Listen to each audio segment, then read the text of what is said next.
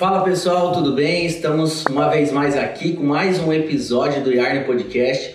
E hoje estou com um amigo, uma pessoa muito especial, o Vinícius Moraes. Ok, mano? Beleza, O Vini. Queremos ter um bate-papo muito gostoso aqui. Eu acredito que vai abençoar muito a vida de vocês. Com certeza. Vini, seja muito bem-vindo. Eu sempre começo fazendo uma primeira pergunta, né?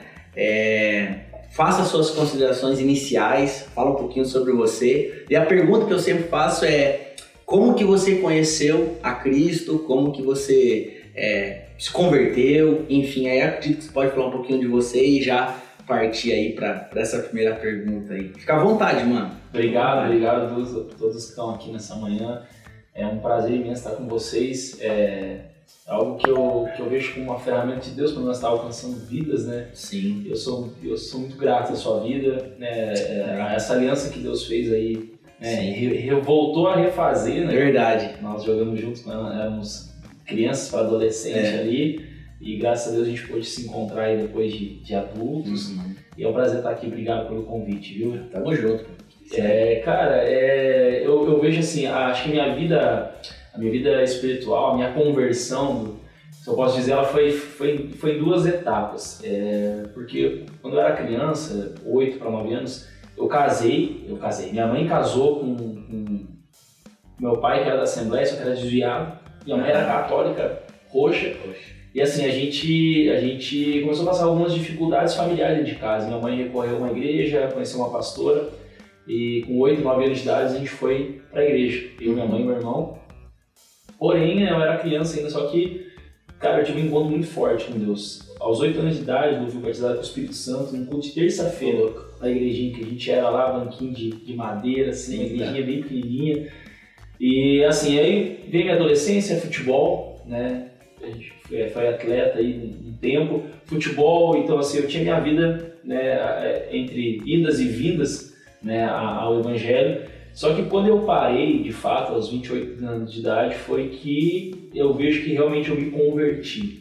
Né? Me converti ao Evangelho, a Cristo. Eu era mais convencido do que convertido. Né? Embora eu já pregasse, eu já tinha uma vida com Deus, mas foi quando eu decidi parar, que realmente eu converti minha vida, eu mudei minha vida de direção. Uhum. Então eu vejo que é, tudo que eu passei ali dos meus 8 aos meus 20 28 anos de idade, às vezes nós estamos falando de 20 anos. É coisa. 20 anos, é uma, uma vida aí, né? É, eu vejo que eu não mergulhei, eu não me aprofundei da maneira que eu poderia ter me aprofundado. Me arrependo muito porque perdi muito tempo, Uhum. né? E, e poderia hoje estar andando em, em níveis com Deus muito maiores, né? Uhum. Mas eu creio que na nossa vida é um aprendizado. Hoje eu sou um cara muito grato a Deus. Eu louvo a Deus porque eu nunca fui frustrado em parar de jogar futebol. Uhum. Digo, eu decidi parar, eu parei, virei a página, toquei minha vida. Então, assim, a minha mãe, ela, ela orou aí pelo meu pai para voltar para Cristo pelo menos uns 15 anos, né? Então, a gente teve muita dificuldade, né, em relacionamento familiar dentro de casa por causa dessa situação também. Meu pai muitas vezes levava minha mãe na porta da igreja, ficava esperando o culto acabar para pegar ela embora, não entrava. Né? Então, filho de pastor, né? Não sei, dizem que filho de pastor é problema. Eu não, não sei se é verdade isso aí. Não sei não, né? não sei. Mas assim, então foi muito conturbado esse tempo. Mas tudo me ensinou, tudo cooperou. Né? Hoje meu pai é um pastor, graças a Deus, né? Foi consagrado ano passado a pastor, né? Legal. E a minha mãe também ali auxiliando ele, são pastores auxiliares de Santa Felicidade. Então assim, a gente vê a construção da nossa família, né? Ela foi desconstruída muitas coisas, né? Que precisavam ser construídas. E hoje a gente tem vivido aí na intensidade do Evangelho, né? O reino, e tem sido assim lugares maravilhosos que Deus tem colocado nos nossos pés. né? Sim. É, vamos voltar um pouquinho aí, vamos estabelecer uma linha do tempo, assim. É, eu lembro que a gente jogou no, no Malutron, tá, acho que uns 12, 13 anos, era infantil, eu É. acho, alguma coisa assim. Então fale um pouquinho como se desenhou tudo assim. Então você jogou, fala um pouquinho, né? Você jogou, jogou em alguns clubes, morou em alguns lugares. Isso, é, eu comecei jogando futsal, né? Na ABB, tinha Sim. 7 para 8 anos, depois a gente foi pro Malutron ali, Uhum. daí no futsal a gente tinha o Nenê ali, o pessoal que trabalhava com o Uhum. Malutron. Fui pro Malutron e nessa época eu fui pro Malutron ali, um pouquinho antes a gente se converteu. Uhum. né? Até essa semana foi aniversário da pastora Célia, que é a nossa mãe espiritual. né? Ah, legal. Foi a ferramenta que Deus usou para salvar a nossa família. E aí, ali da minha infância, dos 12 até. Depois, com 13 anos, eu fui para Curitiba. Então, fiquei dos 13 anos até os 20 no Curitiba. Né? E depois do Curitiba eu saí, fui jogar no interior de São Paulo, Minas, Santa Catarina, daí fui para outros países, né? Joguei em dois países. Então, assim, esse tempo do, foi de idas e vidas, e vindas hum. do Evangelho, sabe? É isso que eu queria te perguntar, assim, como, que você, como que foi essa caminhada? Que era juventude, né? Juventude. Você era jovem ali, né? Com tudo que o mundo tem a oferecer e tal. Cara, os primeiros lugares que eu fui do interior de São Paulo, Ribeirão Preto, Campinas, cara, eu tava, eu tava, eu tava crente. Tava muito crente. Uhum. Muito crente mesmo. Só que depois com as amizades, né, é o que a palavra do Senhor diz, né, que as más companhias elas corrompem os bons costumes. E é por isso que eu vejo do que eu ainda não tinha tido um encontro mesmo real com Jesus. Uhum. Porque eu me deixei muitas vezes levar por coisas que, cara, eram, eram insignificantes.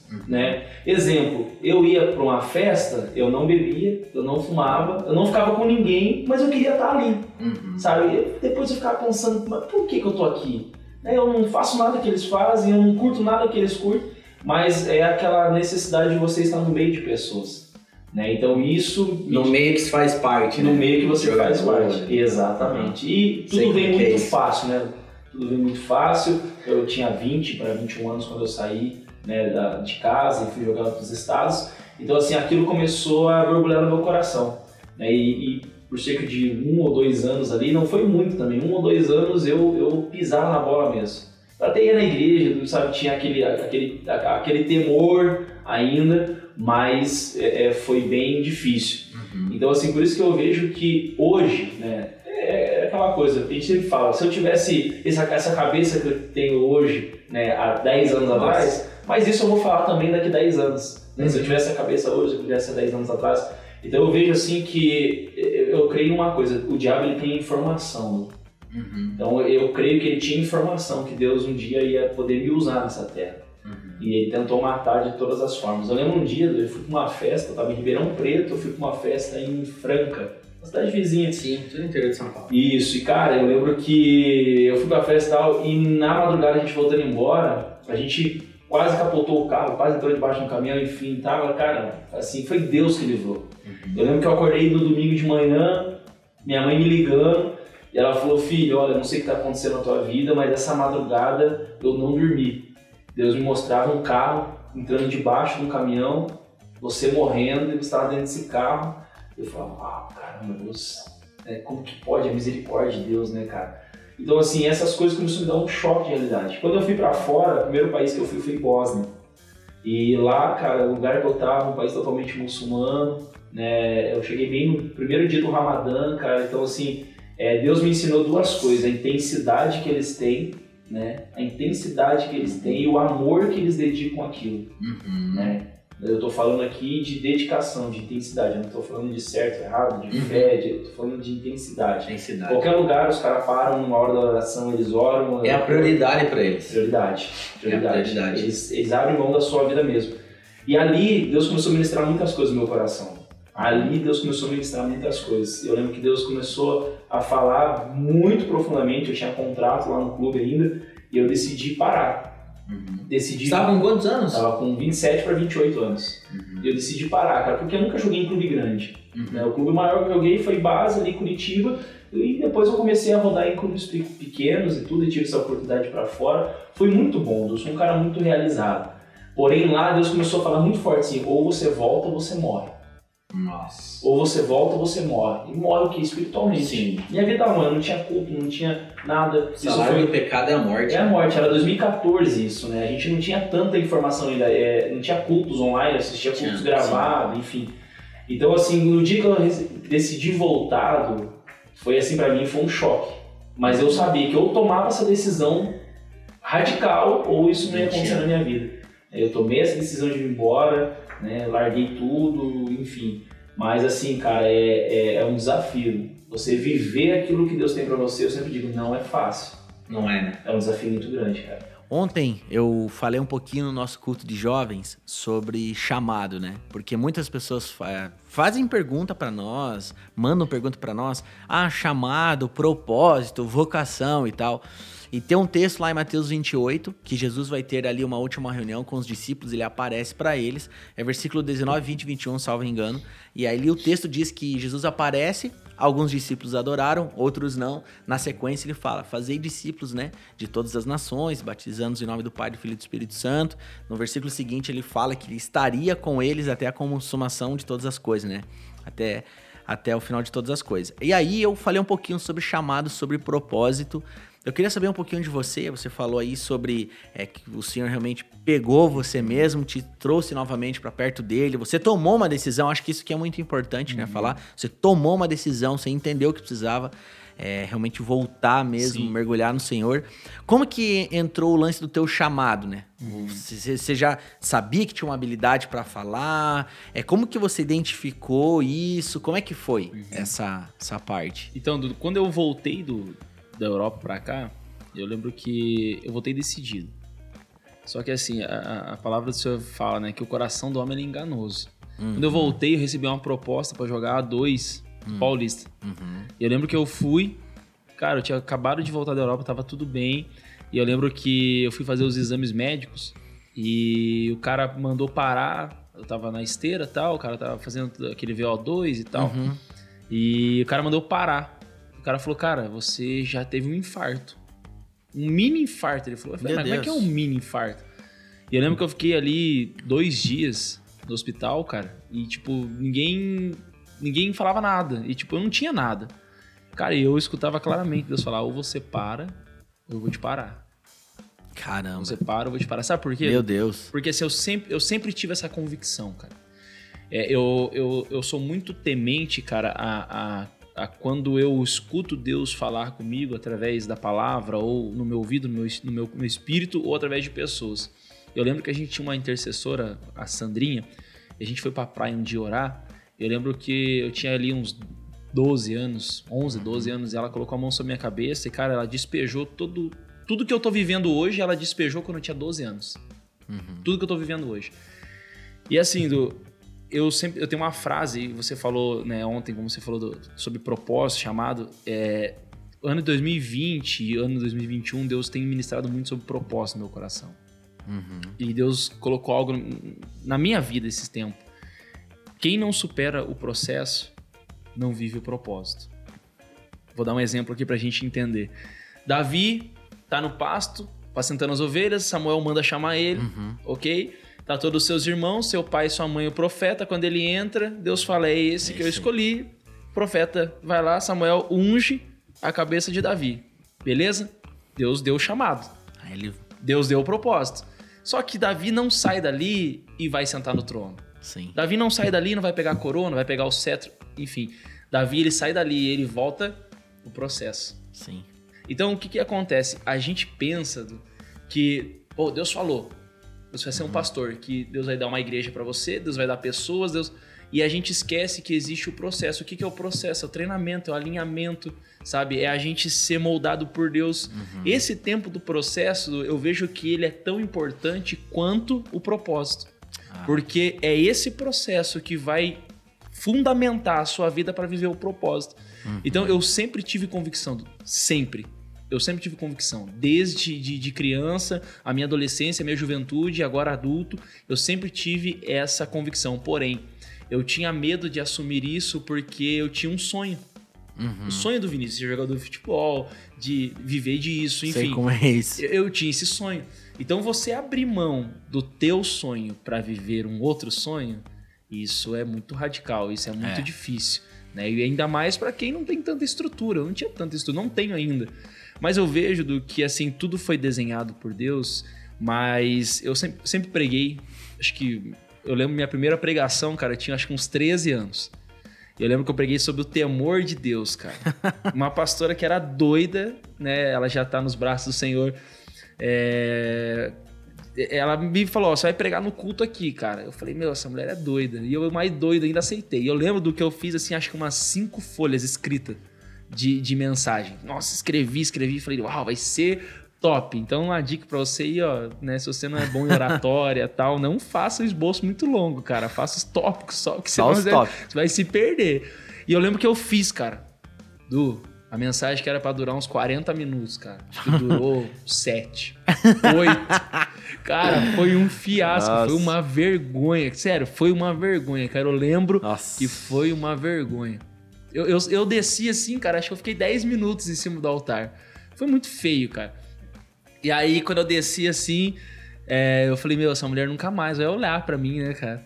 E eu lembro que ela colocou a mão no meu ombro assim e ela falou assim: Vinícius, Vini, é, o Senhor quer te usar.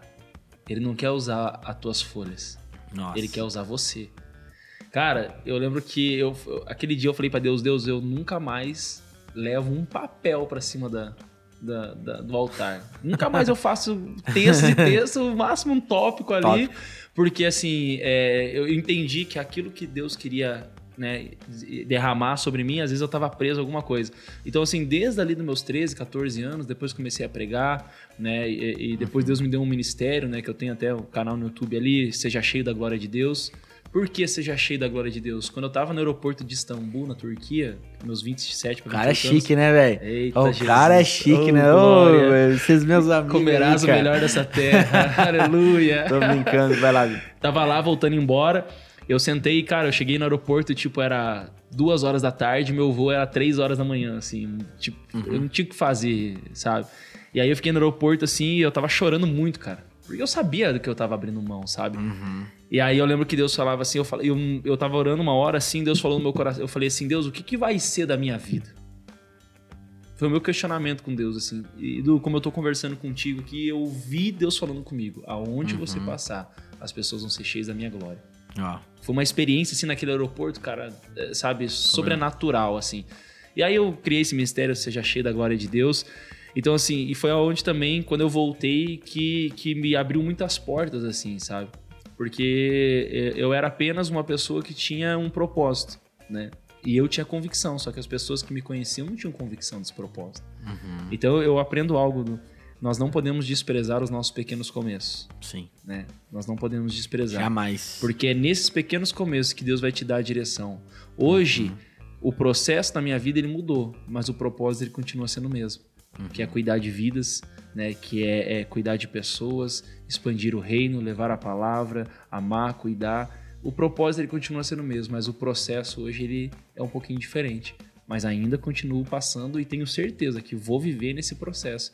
Porque eu acredito que o propósito ele só vai aumentar. O propósito ele só vai tomar uma dimensão de reino maior.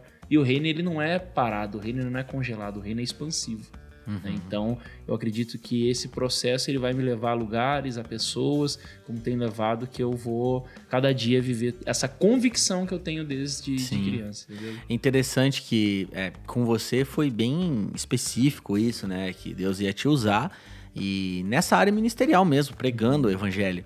E é importante dizer que quando a gente fala de chamado, é, a pessoa pode ser chamada para ser um- uma, uma médica, pode ser chamada para ser um atleta, Exatamente. pode ser chamado pra, aí isso que é uma, um dos sofismas que tem muitas vezes na igreja que os jovens principalmente pensam né não eu não fui não tenho nenhum chamado e ele, ele ele coloca os olhos somente no altar no que Deus vai usar ali dentro da igreja e a gente esquece da essência que Deus nos fez para fora né Sim. não para dentro então é importante dizer assim que Deus nos chama né? É- é- a gente é carregado de habilidades e ele estabelece ali sua, uma, uma vocação que Uhum. você tem e a gente precisa estar sendo introduzido, né, os filhos de Deus em toda a sociedade, né? Sim. Com você foi algo específico, pastor, como foi comigo também, mas é importante dizer, né, para todos que estão nos assistindo aqui, que Deus chama Aonde você estiver. Aonde você estiver. Tem pessoas que, cara, os caras têm uma mente para números que eles foram chamados para mexer Exatamente. com isso.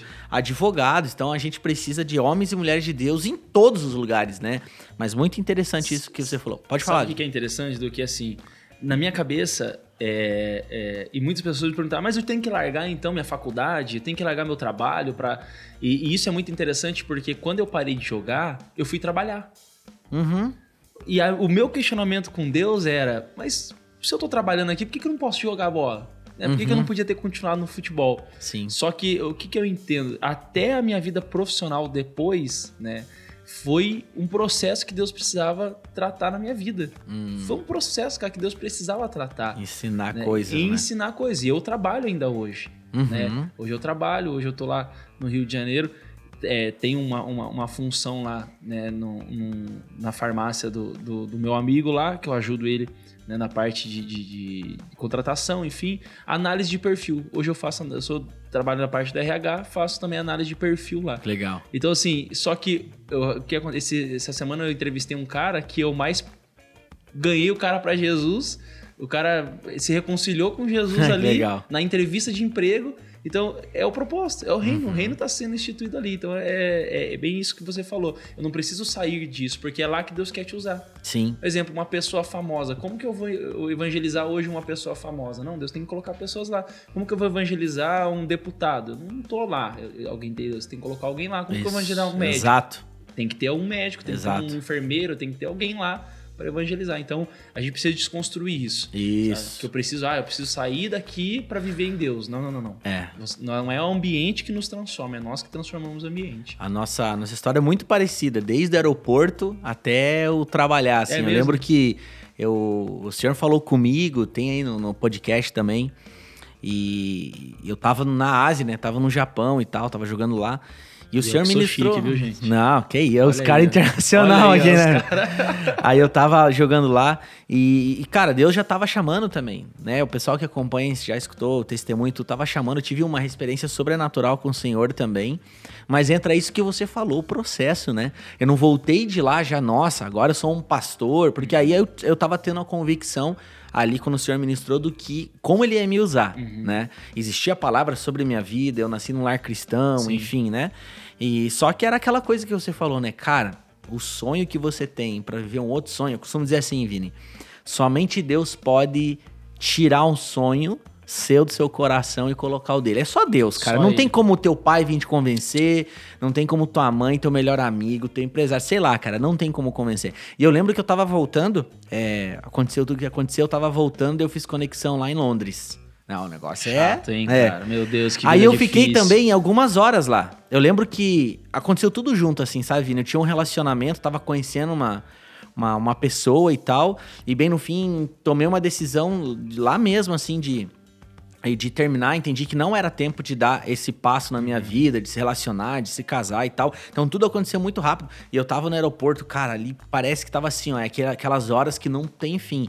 Eu cheguei, tipo, de manhã, meu voo era só de noite. Nossa, é e eu fiquei em todas as lojas e tal. Eu, eu me lembro que eu tava sentado assim, cara. Eu nem consegui ligar pro meu pai. Na época não tinha WhatsApp, essas coisas todas duty aí. free comprando. É, não, fiz umas comprinhas lá, fiz umas comprinhas. Mas assim, eu tava sentado lá, cara. e Foi no momento que Deus mais começa, tipo, sabe, colocar as coisas assim na sua mente, no seu coração, me ministrou muito. E quando eu voltei, foi exatamente dessa forma. Meu pai sempre me ensinou, né? Que hoje meu pai é full time, né? Vai fazer anos já. Mas ele, na época que ele se casou com a minha mãe, teve. Eu tenho uma irmã, aí me teve. Por um bom tempo ele foi pastor de igreja, tipo, pastor sênior mesmo, de igreja grande, entendeu? E trabalhava em dois empregos, né? Caramba. Então, É um entra o processo. É o processo. Aí chega um tempo da caminhada, isso especial para quem tem, né, um chamado ministerial, que Deus realmente vai falar, cara, agora eu quero que você viva por fé, é, eu quero que você largue, mas existe um tempo. E quando eu voltei, eu também, eu fui estudar, eu fui trabalhar, Uhum. mm. Né? E até hoje eu sou, sou pastor e eu trabalho Sim. também. Então eu acho que é exatamente o que você tá falando, né? Tem que ter essa desconstrução e eu costumo dizer assim que sai um peso das costas das Exatamente. pessoas, né? As pessoas vivem assim, sabe, desesperadas, principalmente os jovens, quero falar um pouquinho sobre isso com você. E cara, o que você, como é que vai ser e tal? Cara, você tá, às vezes a pessoa tá fazendo o que Deus chamou ela pra fazer, ela Uhum. tá tentando ir na, cara, mas eu não canto, eu não, sabe, cara, não, não é assim. Uhum. Então por isso que eu costumo dizer assim, ó, existe um chamado universal pra todos, né? Exatamente. Que é ser um adorador, é falar de Jesus, é de fazer discípulo e ser um intercessor. Isso é pra todo mundo, Sim. sem exceção. Então isso já é muito importante. É assim que o reino de É Deus vai. carro-chefe, é né? o carro-chefe, cara. E entrando agora um pouquinho, é, você falou que ele trabalhou muito tempo com jovens, né? Uhum. Acho que agora que a gente pode aprender muito aí com você. Qual, assim, qual a tua visão sobre os jovens hoje? É, para você, quais são as maiores dúvidas, os anseios dos jovens? Qual a maior dificuldade que você teve? Vamos falar um pouquinho Uhum. Vamos, vamos. sobre isso. Como que você começou e Manda ver. Então, eu quando eu voltei, a, eu comecei a estudar, lógico, né? Comecei a me aprofundar mais, Uhum. né? E, e assim, essa vertente eh, de cuidar de pessoas, de pastorear, como eu te falei, eu tinha muita convicção. E quando eu comecei, e quando a, a igreja que eu, que eu frequentava antes, que eu era membro, eu já estava lá desde meus 8, 10 anos lá, que eu falei para vocês. Só que daí é, é, a gente mudou de igreja e quando eu parei de jogar futebol, eu casei. Né? E quando eu casei, Deus nos deu uma direção, a gente foi para essa outra igreja que eu estava. E quando eu cheguei lá, é, o pastor de jovens estava saindo, né, da liderança, tudo, e o pastor ele veio e colocou na nossa mão. Só que assim, eu não tinha experiência de pastorear de jovens, de cuidar de jovens. Eu não tinha experiência nenhuma. Isso nós estamos falando de 2015. Porque minha vida foi jogar futebol. Uhum. Então, assim, quando a gente assumiu, e eu acredito que é uma dificuldade de muitas igrejas, estava conversando no café agora, agora há pouco, que assim, pô, você toca bem? Vai. Ó, você é legal nisso? Faz. A gente não prepara pessoas, Uhum. né? A gente não treina, a gente não discipula, a Sim. gente coloca lá. Né? E muitas vezes as pessoas se frustram, se decepcionam, e é aí é nesse ponto aqui do que eu quero começar falando sobre os jovens. Por que, que os jovens muitos estão frustrados hoje? Porque colocaram responsabilidade sobre eles que eles não estavam preparados para ter. Eu, eu discipulo hoje um, um filho de pastor, um filho de pastor que, cara, o cara não quer saber de igreja. Porque desde os sete anos de idade, o cara tocava na igreja, o cara já era líder. 7, 8, 9, 10, 11, 12, 13. Hoje o cara tem 24 anos. Cara, o cara não suporta mais ouvir. Por quê? Porque ele falou, cara, eu tô saturado. Uhum. É, Eu não lembro de eu estar brincando, não eu lembro de estar na igreja.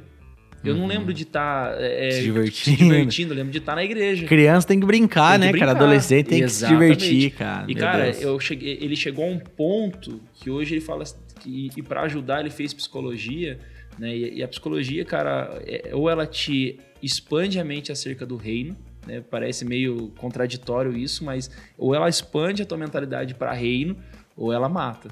Uhum. Então, assim, eu falei para ele uma das coisas, cara, você não estava preparado espiritualmente para fazer esse curso. Porque hoje o cara fala, cara, eu não sei se realmente existe inferno, se existe céu, se existe um Deus, se tudo foi criado por ele. Hum. O cara entrou em parafuso agora, cara. Pô, é um Uhum. menino topíssimo, Top. cara.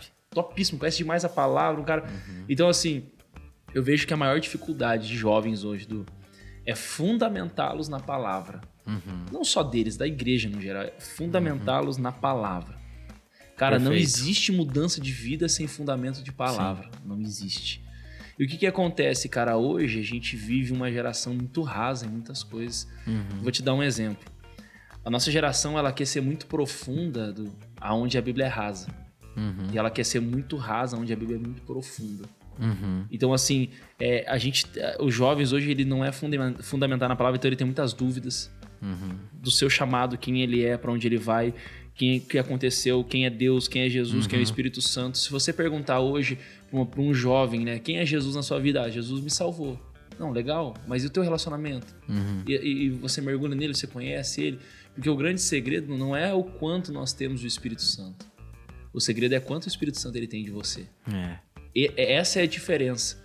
Então eu vejo assim, a gente vive uma geração de, de juízes 2.10, que tá escrito assim, ó. E se levantou uma outra geração que não conhecia o Senhor e nem as obras que ele tinha feito. Nossa. Juízes 2.10. Só que essa geração de Juízes 2.10 ela é a geração pós-Moisés, pós-Josué e pós-Caleb.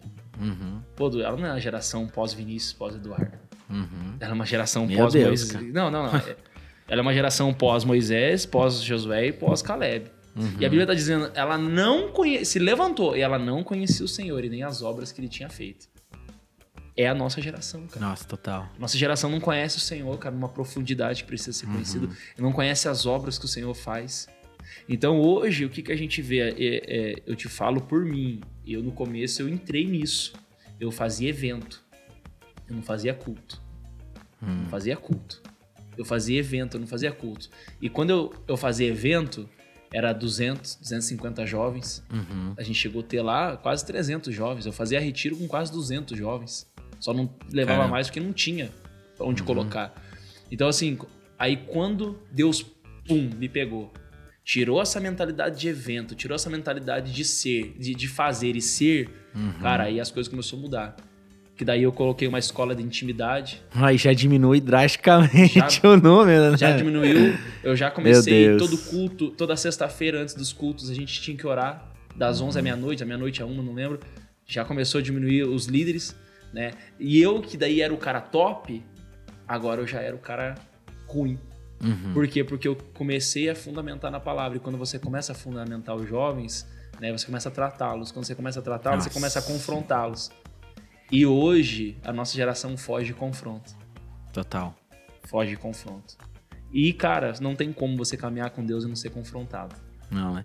Confronto é um dos atributos do amor de Deus, né? A afronta, que é algo errado. Deus nunca vai nos afrontar. Afrontar é o coisas falar distintas. mal do Vinícius por trás das, né? Exatamente. É, pelas costas, mas confrontar em amor, falar o que tem que ser dito, por mais que Exatamente. doa, por mais que se- seja difícil, né? A gente precisa ser confrontado. A Bíblia nos confronta, né? Exatamente. Cara, e é- são muitos desafios, né? Eu percebo, assim, muitas vezes os jovens muito alienados com tudo, né? É, o coração deles ainda tá muito ligado ao entretenimento, às coisas do Exatamente. mundo e tal. Cara, o, o que fazer nessa situação, assim? E eu falo que é como é do modo geral. É, é- Geral. é, é, tipo a igreja como um todo, assim. O, o jovem, ele. Claro, tem alguns que são realmente intensos, se entregam pro Senhor, glória a Deus por isso. Mas de uma forma geral, assim, até os líderes de jovem têm muita dificuldade, Sim. né? Tem muita dificuldade. Eu tento buscar sempre conhecer alguns líderes e tal. Falo, cara, o, qual é o remédio para isso? Claro que é a palavra de Deus, nós vamos buscar fundamentar eles na palavra. Mas ainda a gente tá distante de, de alcançar muitos, né? Não sei como que você vê isso, porque eu vejo uma, uma geração assim muito boa de. Cara, se você perguntar pra eles lá quais as últimas 10 séries do Netflix lá que saiu, cara os caras sabem tudo, velho. Entendeu? E só que, cara, tem uma dificuldade pra se comprometer com o evangelho, com o reino, com a Exatamente. célula, com o culto. O que fazer, Eu fui Vinícius? pois é. Eu fui assim, entendeu? Esse comprometer, é. esse comprometimento. É exatamente isso. Eduardo, a gente é, hoje melhorou um pouco por causa da informação. Uhum. Mas assim, cara, a gente. É, é, é aquilo que eu falei no começo. Os pastores pegavam um cara descolado, um cara legal, e colocavam como líder de jovens. Uhum. Cara, esse cara não tinha fundamento nenhum, base nenhuma. E até gravei um vídeo essa semana dizendo, cara, é, quem está ferido vai ferir. Uhum. Quem é curado, cura. Mas quem Perfeito. tá ferido vai ferir. Perfeito. Então, assim, às vezes pegava um cara frustrado com a igreja, frustrado com liderança, frustrado com tudo. E, cara, o cara, ele frustrava todo mundo. Não porque ele queria, mas era o que ele tinha pra entregar nesse momento. E não é de uma, de uma forma inten- é- é- é intencional. Muitas vezes era intencional. Então, essa preparação, essa base, cara, eu não creio em, em- em uma igreja que não existe discipulado e não existe um acompanhamento, que nós chamamos de discipulado, e não existe gerar. Nós precisamos gerar, cara, líderes. Nós precisamos gerar pessoas. Né? Jesus ele escolheu aqueles, aqueles homens né? e ele gerou dentro deles. Cara, nós estamos falando de 12 homens que a sociedade não queria. Uhum. Nós estamos falando de 12 homens que as pessoas viravam as costas, que ninguém Sim. queria andar com eles. Nós não estamos falando dos caras top da época. Nós estamos falando de um ladrão, de Judas. Que Jesus falou: tá vendo esse cara aqui? Ele me rouba. Mas Jesus, por que você não tira a bolsa dele? Não, porque é o processo. É o processo dele. A gente tá falando de Pedro que andava com a espada na cintura. E você nunca viu Jesus falando, Pedro, abandona isso aí. O máximo que Jesus fez quando ele cortou a orelha de Malco, Jesus falou: guarda isso aí, cara. Uhum. Então, se a gente está falando de que Jesus ele, ele semeou e ele plantou aquilo que ele queria que os seus discípulos fossem. Hoje nós não vemos isso, cara. Uhum. Eu acredito que hoje um- uma igreja ela precisa ter esse acompanhamento. Então, assim, nós que trabalhamos com jovens, a gente trabalha com jovens, a gente precisa ter uma mentalidade de reino, uma mentalidade de Deus e esquecer as coisas dessa terra. Uhum. Porque a, a gente quer atrair ou distrair os jovens. Uhum. São duas coisas totalmente diferentes. Muitas vezes a gente está distraindo com as coisas desse, desse mundo. Uhum. Né? Nós, eu, eu- eu- eu trabalho com, com jovens, a gente é jovem, cara, Uhum. mas eu não acredito numa igreja que precisa se dobrar perante as coisas do mundo para ela crescer. É. Que a gente precisa Total. fazer, cara. é- é, eu É não acredito nisso cara. também. Eu acredito em jovens que oram, em jovens que jejuam, em jovens que lêem a Uhum. palavra, só que não tem como. Deus usar um, um cara. Não tem como, não. Tem como. Mas É, é, é muito difícil Deus usar um cara que ele fica seis horas por dia jogando Free Fire e não abre a Bíblia. Sim. Entendeu? Sim. Que o cara fica, assiste 12 jogos de futebol na TV, mas o cara não ora. Perfeito. Pode, pode usar, lógico que pode. Jesus, Deus usou aquele ladrão na cruz. Uhum. Só que eu acho que a nossa geração é muito rasa, cara. Muito rasa. Muito rasa. E a gente precisa mudar isso, gerar vidas dentro de vida. Sim. Entendeu? É, o, você falou um ponto interessante sobre entretenimento, assim, né? Se eu começo a fazer programações, movimentos na igreja é, com esse intuito de não de culto, mas de evento, eu tenho que anualmente ter eventos porque é o que vai sustentar aquela pessoa é entretenimento, não é a que palavra. não tiver, meu irmão. Entende? Então, é, não tô dizendo que é errado você fazer um evento, uma coisa diferente. Não, eu acho que isso Tem é que muito. fazer. Tem que fazer, isso é muito válido, né? A gente faz, gosta disso. Mas a gente tem que gastar tempo em empregar a palavra e fundamentar. E eu acredito que não foge muito disso, né, Vini? Vai ter pessoas realmente que vai vão espirrar, e vai ter pessoas que vão estar ali, pô, eu quero aprender, vai entrar no processo, não é- tem coisas que não são automáticas, né? Mas eu acredito que esse é o caminho, né? Não tem como. É muito complicado, né? Até Paulo fala, né, sobre a imaturidade, a maturidade. Eu acredito também que a gente não pode cobrar também algumas coisas dos jovens. No momento que não pode ser cobrado. Exatamente. É a gente também, como líder, como Essa pastor, falando para líderes, né, pastores, pessoas. a gente não pode também cobrar. Pô, às vezes tem um líder que cobra uma santidade e fala, cara, é impossível o cara viver isso que tá sendo cobrado. Até porque, primeiro, olha da onde ele vem, o que, que ele tá vivendo. Por isso que eu falo assim, ó, o problema não é alguém errar. O problema é o que ela faz depois do erro. Exatamente. Então, assim, cara, se você tá ali, você tá na igreja, pô, Eduardo, errei de novo, cara. Me ajuda. Pô, vambora, velho. Vambora, vai dar certo. Cara, pô, caí de novo, velho. Me ajuda. Vambora, velho. Vambora. Então, assim, eu acredito que é muito esse caminho, né? O problema é, muito- não ter essa direção. É, É não ter esse direcionamento. Porque, Eduardo, a gente vai errar, cara. Uhum. A gente vai... Nós temos que estar preparados, Eduardo, para ser frustrado e para frustrar pessoas. E, in- in- infelizmente, cara, Uhum. nós, seres humanos, a gente frustra pessoas, porque às vezes a gente não olha de uma forma que a pessoa quer que olhe, às vezes não fala uma Uhum. coisa que a gente quer que, que fale. Né? Eu falava na mesa pros meninos ali hoje. Hoje nós temos duas igrejas. Hoje nós temos duas igrejas. Nós temos a igreja de Apocalipse 3, Hum, que Jesus está dizendo: Eu tô batendo na porta, uhum, eu tô pro lado de fora. uhum. Hoje a gente vive essa igreja.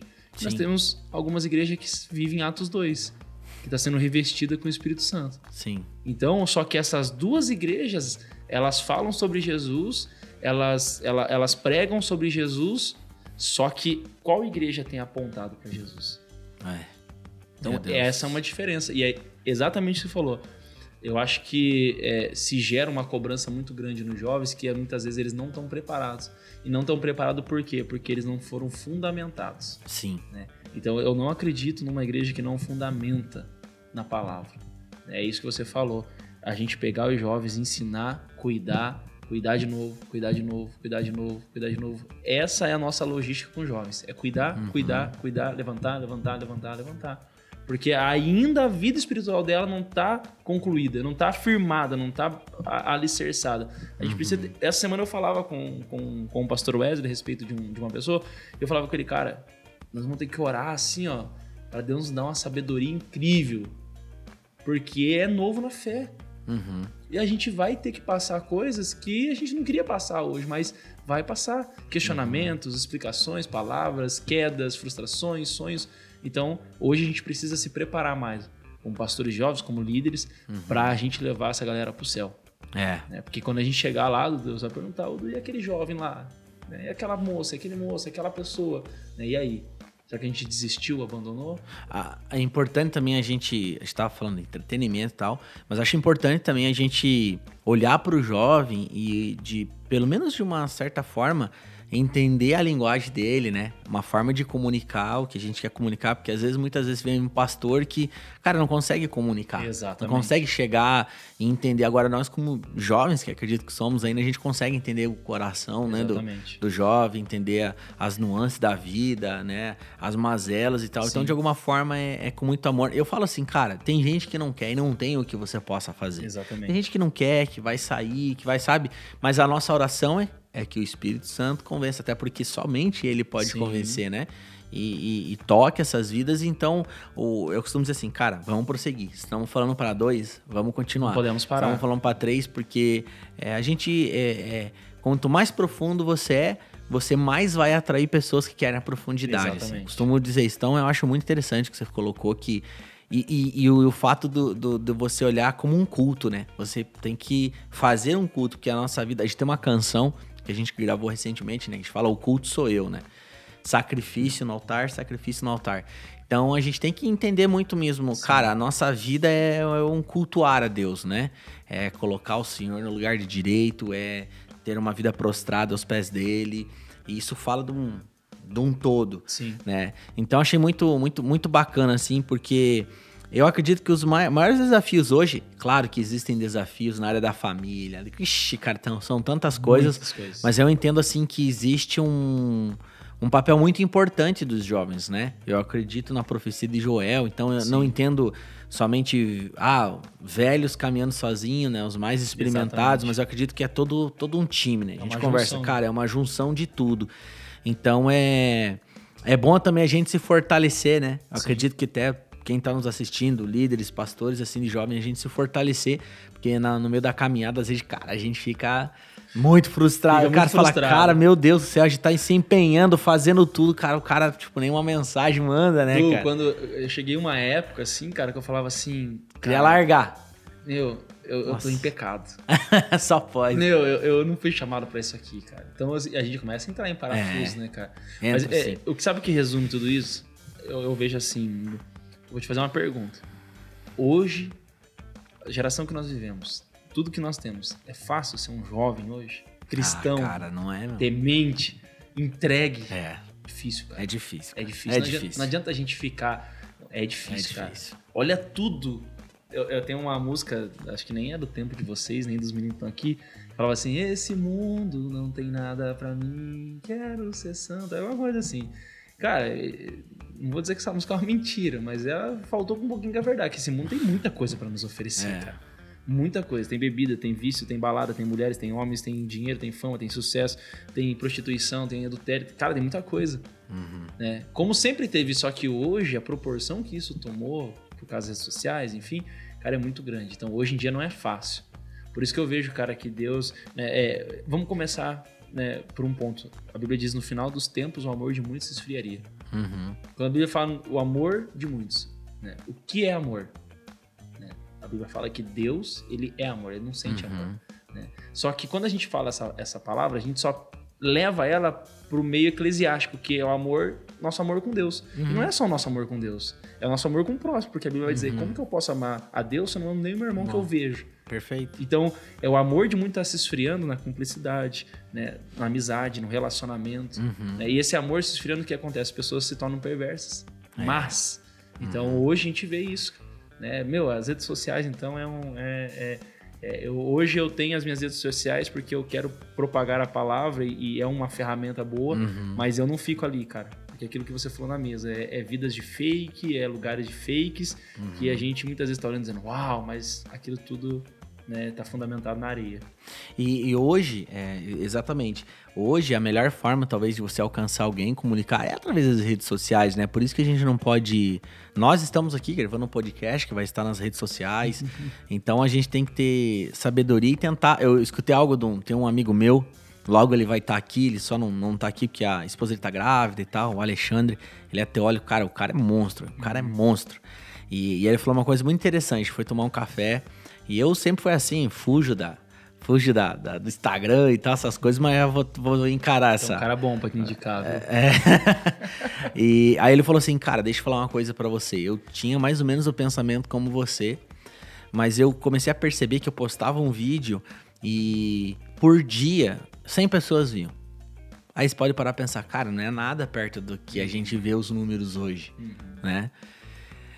Mas ele falou assim, cara, não é nada pra quem não tem visão de reino Sim. né? Aí ele falou assim, cara, no final que da semana, qu- quando eu ia somar, era 700 pessoas que tinham me visto pregar. Sim. Eu entendi que eu pregava para mais pessoas que meu pastor no domingo. Imagine, cara. Cara, ele- aquilo ali me chamou muita atenção.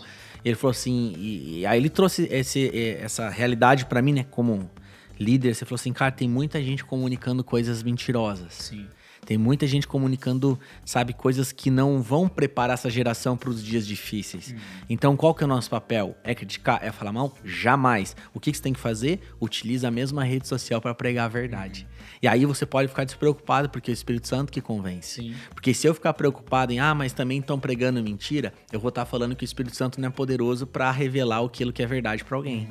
Então eu falei, cara, uau, velho. O cara assim, tipo, me pôs no prumo, assim, tá ligado? Falar, cara, vai e faz. Eu, esse dia eu vi uma frase, do, eu, eu não, não lembro na íntegra, assim, vou, vou, Sim. vou, vou parafrasear Aham. do meu jeito, assim. É, o que me incomoda, o que me assusta não é o grito do- dos ímpios ou dos maus, Uhum. mas é o silêncio dos bons. Meu Deus. É algo assim. Sim. Uhum. Então é isso que né, a gente precisa. E- e, cara, você falou, né? O cara, 700 pessoas ali. E é exatamente isso. E se a gente for pegar, cara, Deus ele tem uma matemática. O pastor Wesley fala muito isso. Deus ele tem uma matemática. Qual que é a matemática de Deus? até sei qual. 99 para 1. 99 pra 1. Essa é a matemática. Uma vida Cara, uma vale mais que o vida. mundo inteiro. Jesus tava dizendo assim, cara, é, eu vim para um do que para 99 justos que acham que não precisam né, se Uhum. render à minha presença, precisam de, de arrependimento. Então a matemática de Deus é 99 para um. Se um vedo mudar a sua história, mudar a sua vida, Sim, cara, acabou. Imagine 700, imagine 100. sim. Hum, A gente não tem essa proporção em Cristo, no reino espiritual, o que, que isso pode mudar. Sim. Porque eu tenho certeza que você coloca conteúdos e eu acompanho, que, cara, tenho certeza que pessoas ma- mandam mensagem pra você, cara, eu precisava ouvir isso. Sim, Muito manda, obrigado. cara. Cara, manda. tá tocando. Tá tocando. Tá tocando. Entendeu? A pessoa ela vê 10 vídeos que ela dá risada, que ela se diverte, mas depois de 5 minutos ela tá chorando de novo. Sim, Mas ela vê um vídeo teu, sim, que aquilo muda a história dela, o pensamento dela. sim. Então, cara, é, vamos seguir nessa matemática de Deus aí, Du. Cara, que animal. Vamos seguir nisso E aí. fala um pouquinho, cara, do teu nova estação na sua vida, novo tempo, né? Então você, como você estava falando, você estava era pastor, né? Que, que em Isso. Curitiba, com a sua esposa e Isso. E aí Deus transicionou para você viver em outra cidade, né? Fala um pouquinho desse Exatamente. desafio aí do Rio de Janeiro e tal. Nós pastoreamos a- a- os jovens da, da quadrangular do Pilarzinho ali desde 2015, né? E do ano 2020, do, né, não foi, não foi, cara, eu vejo assim essa pandemia, esse vírus, né? Ele falou muito ao nosso coração. E assim, cara, 2020 Deus começou a ministrar no nosso coração que Deus ia nos dar uma nova estação de vida, que Deus ia começar um ciclo novo na nossa vida. E assim, é, como eu comentei com você, a gente, eu, eu tava acomodado, cara. Pra mim era muito bom estar na minha igreja, né? Uma igreja top, uma igreja estruturada, uma igreja de mais de 50 anos. Tudo no mesmo- funcionando. no mesmo lugar, tudo funcionando, cara. Pessoas, é, é tudo, tudo. Então, assim, pra mim era muito cômodo, né? Eu saía pra pregar bastante na- nas quadrangulares, enfim. E Deus já vinha ministrando, ministrando, e quando foi novembro, a gente resolveu dar esse passo. né? Conversamos com o nosso pastor, nosso pastor entendeu, Deus já tinha ministrado no coração dele, ele foi muito. Ele, ele nos honrou, né? Num culto ele nos chamou, orou pela nossa vida, porque era o nosso desejo sair pela porta que nós entramos, né? Pela porta da frente, porque, cara, eu vejo assim, às vezes tem igreja que o cara sai e ele vira inimigo. Né, de igreja, daquela, daquelas pessoas, e era isso que a gente queria. A gente queria sair, né, podendo encontrar na rua e abraçar, beijá-los, enfim. E foi assim que aconteceu. E quando a gente saiu, nós ficamos de novembro a janeiro congregando em outra igreja, né? Só que assim, a gente sabia que ali não era o nosso lugar, que Deus estava Uhum. preparando algo. E em janeiro veio um convite para a gente ir para o Rio de Janeiro, né? Uhum. Cuidar da, da igreja Atos hoje com o pastor Wesley. Né? E assim, cara, na hora aquilo veio com uma flecha no meu coração. Eu não pensei, cara, eu tava trabalhando aqui, eu tava na multinacional, já tava indo para um cargo melhor, né? Já ia é, ter condições melhores de trabalho, enfim, um salário alto, tinha um salário muito alto. E assim, cara, aquilo não falou comigo. Salário, status, aquilo que eu tava fazendo não comunicou meu coração. Uhum. Mas eu nem sabia o que eu ia ter lá. Aquilo comunicou com meu coração, cara. Sim. Aquilo falou comigo, aquilo me, sabe, me impactou. Mexeu. Aham. E assim, a gente foi hoje para o Rio de Janeiro, estamos desde o dia 8 de março, né? Fazer dois meses agora. Se adaptando ainda. Se adaptando ainda. Estamos na Igreja Atos hoje. né? Estamos lá cuidando de vidas, cuidando de pessoas. Legal. É uma, uma igreja totalmente voltada a, é, eu falei para você, Atos, né? O slogan da nossa igreja é a igreja de ontem sendo manifestada hoje. Né? A gente quer trazer Legal. essa essência de Atos, né? E o pastor de Wesley Atos, né? de Atos, ele sempre fala, cara, nós precisamos ser testemunha aqui em Campo Grande, que é o bairro, Uhum. né, lá do Rio de Janeiro. Nós precisamos ser Conheço. testemunhas aqui.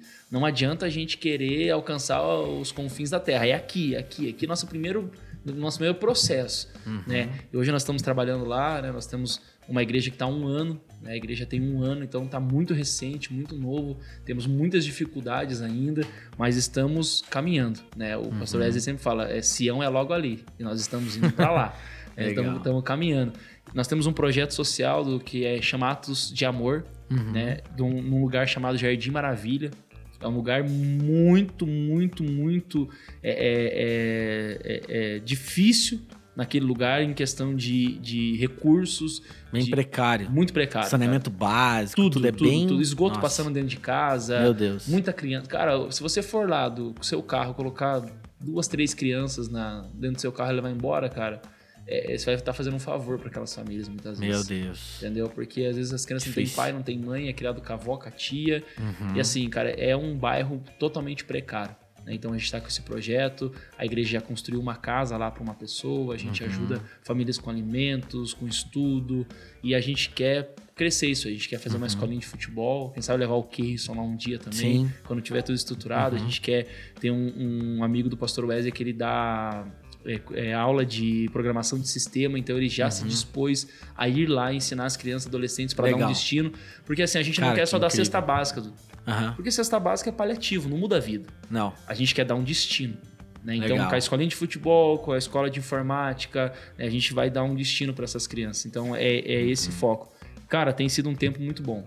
né? É um desafio muito grande. Do, a realidade do Rio de Janeiro é totalmente diferente do que a gente está acostumado aqui em Curitiba. Mas, cara, a gente está vivendo essa estação, minha esposa está amando, os meus filhos estão se adaptando muito bem.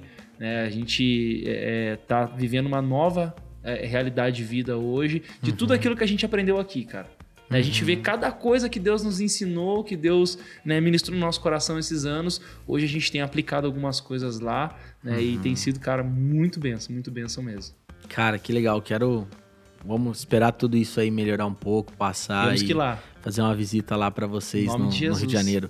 Vini, estamos chegando aí num. dois- já estamos quase na metade de 2021, né? Cara, como tá passando Passa rápido, rápido. o tempo. Meu Deus. Estamos aí vivendo né, essa situação difícil no mundo todo, na verdade. Mas a gente tem bastante esperança que logo vai estar todo mundo aí vacinado aí, todo mundo bem. Jesus, em nome né? de Jesus, é, essa semana aí acho que já. Acho que de 60 a 65 vai poder Isso, ser vacinado, alguma exatamente. coisa assim.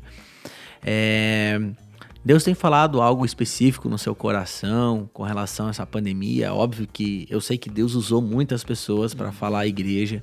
A gente na igreja tem é, é, se movimentado muito debaixo de uma palavra que Deus está trazendo para os ministérios apostólicos mesmo, né? A gente vê assim grandes homens de Deus falando a mesma língua. A gente tem falado que é um tempo de alinhamento, né, da noiva para com a vontade do Senhor, Sim. né? Alinhamento das vidas, realmente voltar para os lares, é, focar, colocar os seus olhos no que realmente importa, Sim. olhar para a sua vida, né? Ver como que você está vivendo.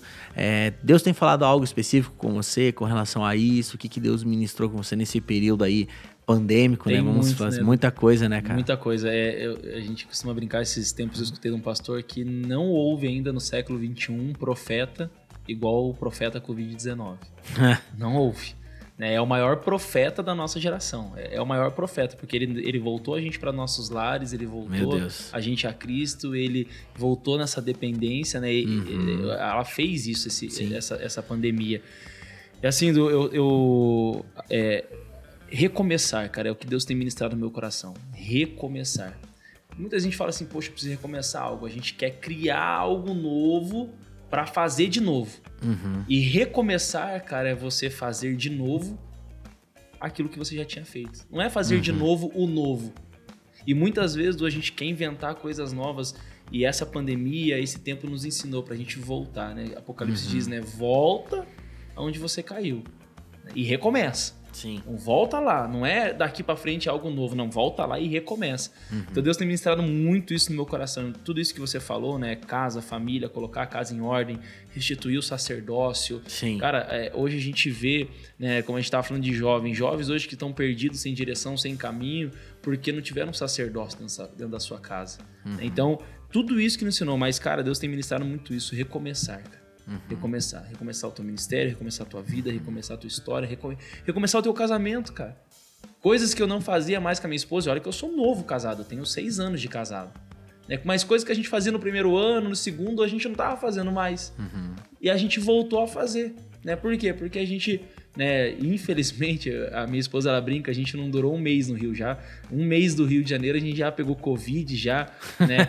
E, cara, é assim, é, a gente sentou um dia lá, assim, e ela falou pra mim, cara, você já parou pra pensar que a gente pode morrer? Eu falei, sim, eu nunca tive tão perto da morte que eu saiba, Deus já deu muito livramento. Aham. Mas que eu saiba, eu nunca tive tão perto da morte. Então, assim, é, cara, e ali Deus começou a ministrar muitas coisas no meu coração. Eu lembro que Deus ministrou algo muito forte no coração dela. do- eu, eu, eu peguei o exame antes, eu fiz um dia antes. E eu peguei o exame e, cara, aquilo me chocou, assim. Balançou minhas estruturas, cara. A hora que eu peguei o exame, assim, e a hora que eu tava bem, tipo, eu fui mais assintomático, assim, entendeu? Mas a hora que eu peguei, cara, aqui, meu irmão, aqui, ó, é por isso que a gente atende pessoas com depressão, né? E, cara, você fala assim, meu, essa pessoa não podia estar vivendo isso, cara, é Sim. aqui, ó. Eu lembro que eu fiquei muito mal, assim, psicologicamente, assim, no primeiro dia, assim. Não de medo de morrer, cara, mas ter dois filhos, cara. É, você fica pensando tenho tudo, dois né? filhos, Uhum. né, cara? Então, assim, aí beleza, daí eu fiquei meio ruim, assim, e tal, psicologicamente e tal, mas eu falei, pô, não posso demonstrar muito e tal, me isolei em casa. E aí, no outro dia, minha esposa pegou o exame positivo.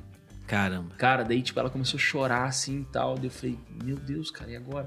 Eu falei, amor, né, você tá bem, a gente tá bem, amor, não estamos com dor, dor em nada, tamo, a gente tá bem, amor, e tal. Daí ela falou, não, não tô chorando por isso. Daí eu falei, mas por que você tá chorando, então? Daí ela falou, porque no caminho, eu vim falando pra Deus, Deus, eu não quero morrer por causa dos meus filhos.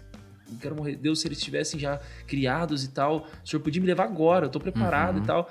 Daí ela começou a entrar em choque, porque ela falou assim: sabe o que eu percebi, Vinícius? Que eu tô amando mais os meus filhos do que a Deus. Nossa. Cara, aquilo deu. Uau. Não pensei nisso.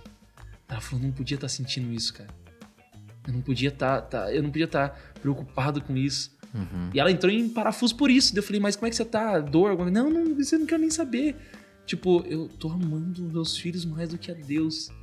Daí naquela hora assim, Nossa, forte. tipo, o que, que eu ia falar, cara? Uhum. Só que eu falei pra ela, eu falei, amor, a gente tem que agora ser calma. Tipo, você tá amando mais eles ou você tá com medo de como eles vão ser criados? Ela falou, mas quem que vai pregar pra eles, cara?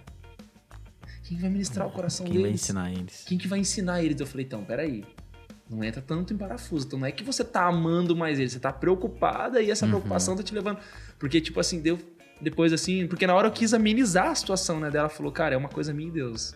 né? Não, não adianta o que você falar agora, né? Uhum. Daí eu fiquei pensando, falei, meu, eu preciso ter um coração desse aí, cara. Preciso aprender com a minha esposa, Uhum. né? Então, nesses tempos que a gente ficou, né? Nesses 15 dias que a gente ficou em casa, cara, Deus ministrou muito isso. A gente colocar Deus acima de todas as coisas da nossa vida. Tudo, acima dos nossos filhos, acima Uau. de tudo, cara.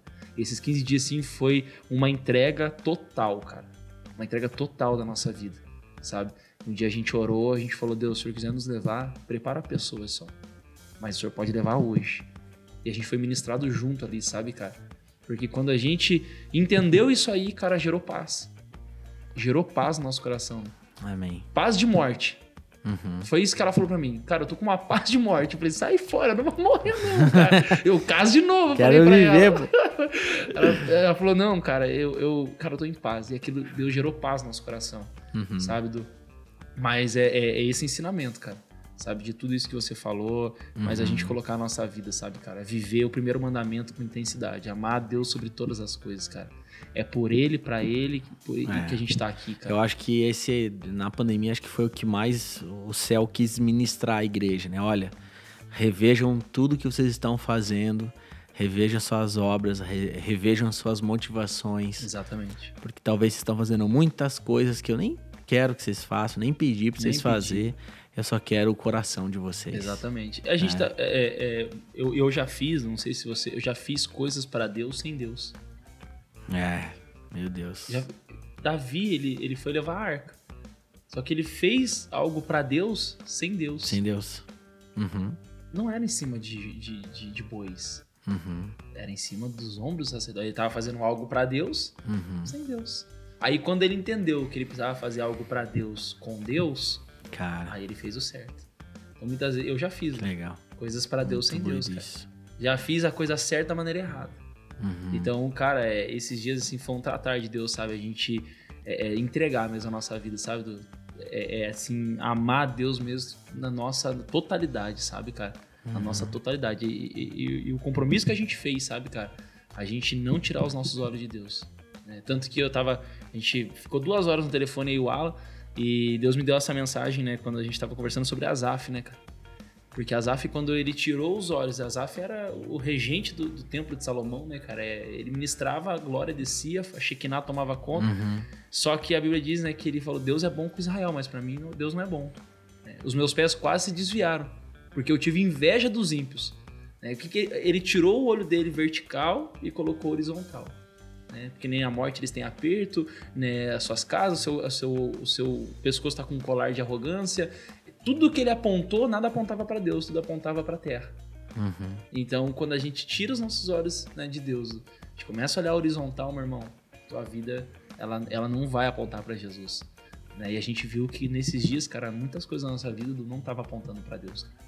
Não estava apontando para Deus. Uhum. A começar pela nossa casa. Nossa. Então isso é muito forte, cara. E eu não tenho vergonha nem medo de falar essas coisas, sabe por quê?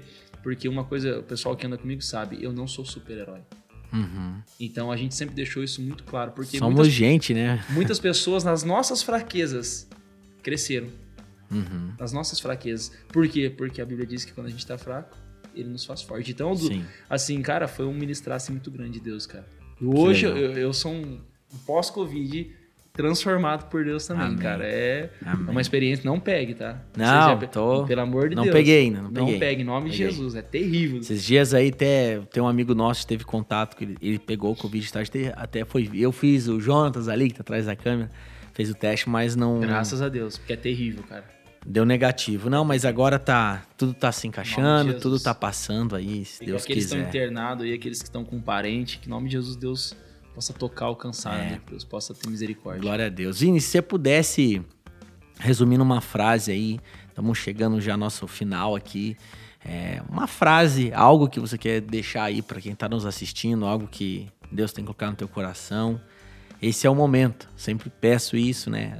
Todo mundo carrega algo, então se você pudesse deixar um último recado aí para quem tá nos assistindo, esse é o momento. Uma frase. Uma frase. Uma frase. Uma frase. Senão a gente fala demais, né? Ixi, pastor. Uma tá frase.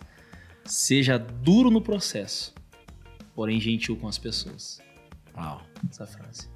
Tenho tentado alinhar na minha vida. Glória a Deus. Ser duro no processo e gentil com as pessoas. Mano, Bom demais. Valeu. Deus abençoe. Gente, chegamos aqui ao final de mais um episódio, mais um Yarn Podcast. Aqueles recadinhos bem importantes que você possa deixar o seu comentário, isso faz é muito importante para nós. O YouTube vai é, entender que é bem relevante o nosso conteúdo, vai mandar para o maior número de pessoas possíveis. Não esqueça de deixar um joinha aí, dar o seu like. E você tem a oportunidade de compartilhar também esse vídeo com as pessoas que você conhece, com seus familiares. Eu acredito, eu acredito que tudo que nós conversamos aqui vai edificar muito a sua vida. Se Deus falou com você, deixa um recadinho aqui embaixo e nunca se esqueçam que todos nós somos filhos do Rei, o Rei das Nações. Eu vou deixar aqui o Instagram aqui na descrição, o Instagram do Vini, o canal do YouTube dele também. Sejam cheios da glória de Deus. Sigam ele, ele é um homem de Deus. Acredito que vocês vão ser muito abençoados através da vida dele, da família dele, da casa dele. Deus abençoe. Valeu, gente.